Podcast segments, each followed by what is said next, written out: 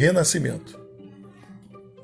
O Renascimento pode ser entendido como um movimento cultural de amplas repercussões no tempo e no espaço que floresceu na Europa entre o século XIV e XVI. Decisivo na conformação do mundo moderno, ele foi estimulado por uma série de mudanças socioculturais e políticas. A partir do século XI, a Europa ocidental foi palco de uma série de mudanças. Crescimento da população, avanço técnico, aumento da produtividade agrícola e do comércio entre o Ocidente e o Oriente, e a ascensão da burguesia, né? mercadores, armadores e banqueiros. A burguesia ascendia socialmente e trazia consigo novos valores e novas atitudes. No campo das atitudes, o coletivismo medieval foi cedendo lugar ao individualismo, que para os renascentistas era algo positivo, sinônimo de capacidade individual, talento e criatividade de cada um. Todas essas mudanças inspiraram uma nova visão do mundo, da arte e do conhecimento, impulsionando assim um movimento de grande renovação cultural, único na história do Ocidente, o Renascimento.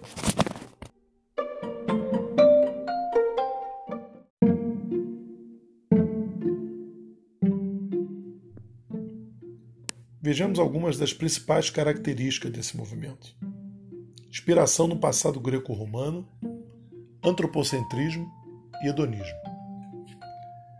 A inspiração no passado greco-romano, os renascentistas consideravam a arte dos antigos gregos e romanos expressiva e perfeita, e admiravam o conhecimento acumulado por eles.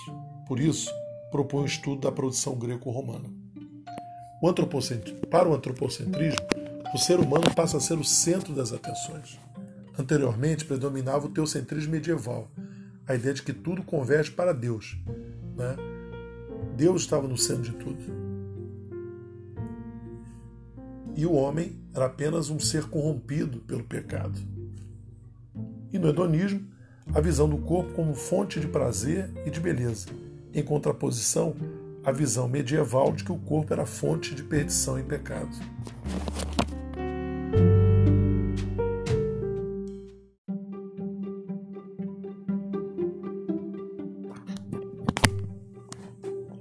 Em um ambiente de grande efervescência cultural, próprio do Renascimento, desenvolveu-se o humanismo, movimento intelectual que propõe o estudo dos autores antigos e, a partir deles, construir um novo conhecimento do homem e do mundo. Com essa perspectiva, humanistas buscaram renovar o padrão de ensino e o currículo das universidades medievais. Os humanistas eles rejeitavam a visão do mundo é, impregnada pela influência da igreja, né? defendendo o uso da razão e da experiência para chegar à verdade. Inicialmente, esse termo era usado apenas pelos eruditos dispostos a reformar o currículo das universidades. Posteriormente, aplicou-se a todos os que criticavam a cultura dominante e se esforçavam para criar uma nova cultura, centrada na capacidade de realização do indivíduo.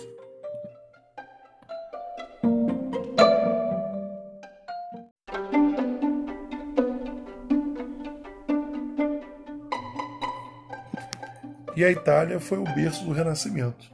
Né? Cidades como Florença, Siena, Milão, Bolonha podem ser considerados o berço desse movimento. Né? Em busca da visibilidade, nessa época, os homens ricos das cidades procuravam construir novas imagens de si e da sociedade. Imagens que os representassem em posições de poder e prestígio, e com esse propósito patrocinavam artistas, cientistas e letrados. Aos pintores pagavam para que pintassem quadros nos quais eram retratados sozinhos, em primeiro plano, ou em meio a personagens bíblicos. A nobreza e o clero italianos seguiam o exemplo da burguesia. Burgueses, príncipes e papas que patrocinavam as artes e a ciência eram chamados de mecenas, da expressão mecenato.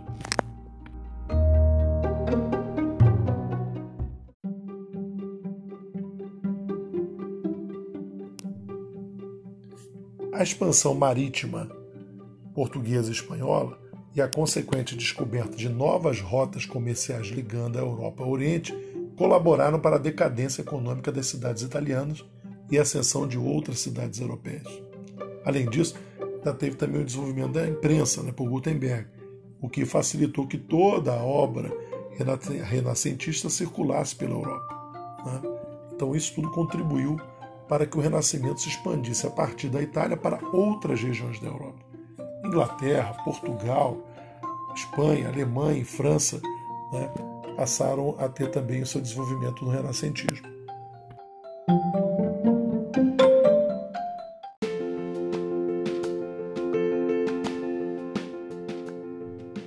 Durante o Renascimento, as verdades defendidas pelos filósofos da Igreja vão sendo contestadas pela observação metódica e pelo emprego da experiência, atitude que mais tarde seria chamada de científica.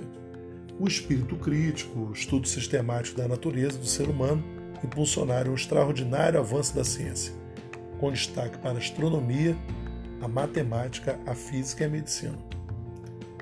Toda a produção artística e científica do Renascimento atravessou o tempo e continua influenciando as artes e as ciências dos nossos dias. Por favor, dê uma olhadinha também nos slides e qualquer dúvida é só me procurar. Um abraço e bom estudo!